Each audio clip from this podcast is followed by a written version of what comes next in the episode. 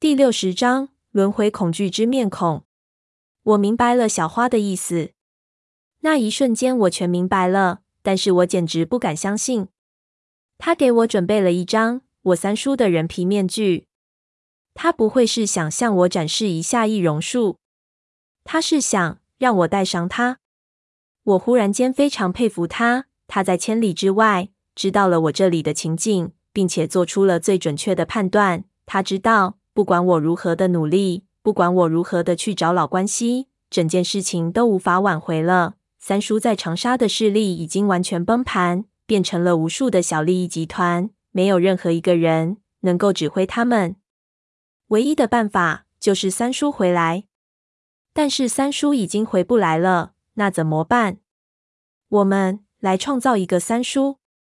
但是看着这张人皮面具，我忽然觉得一股从脚底涌上来的寒意，没有任何缘由的让我发起抖来。我不知道这是因为害怕、因为惶恐，还是因为兴奋或者其他什么情绪。事实上，在这一刻。我体内有无数的情绪完全崩乱了，我的脑海里产生了无数的景象，一些是我三叔的，一些是如果我成为了三叔之后，面对各个人的，还有独自一人的时候的，脑子一片混乱。同时，闷油瓶和胖子的脸不停在里面穿插。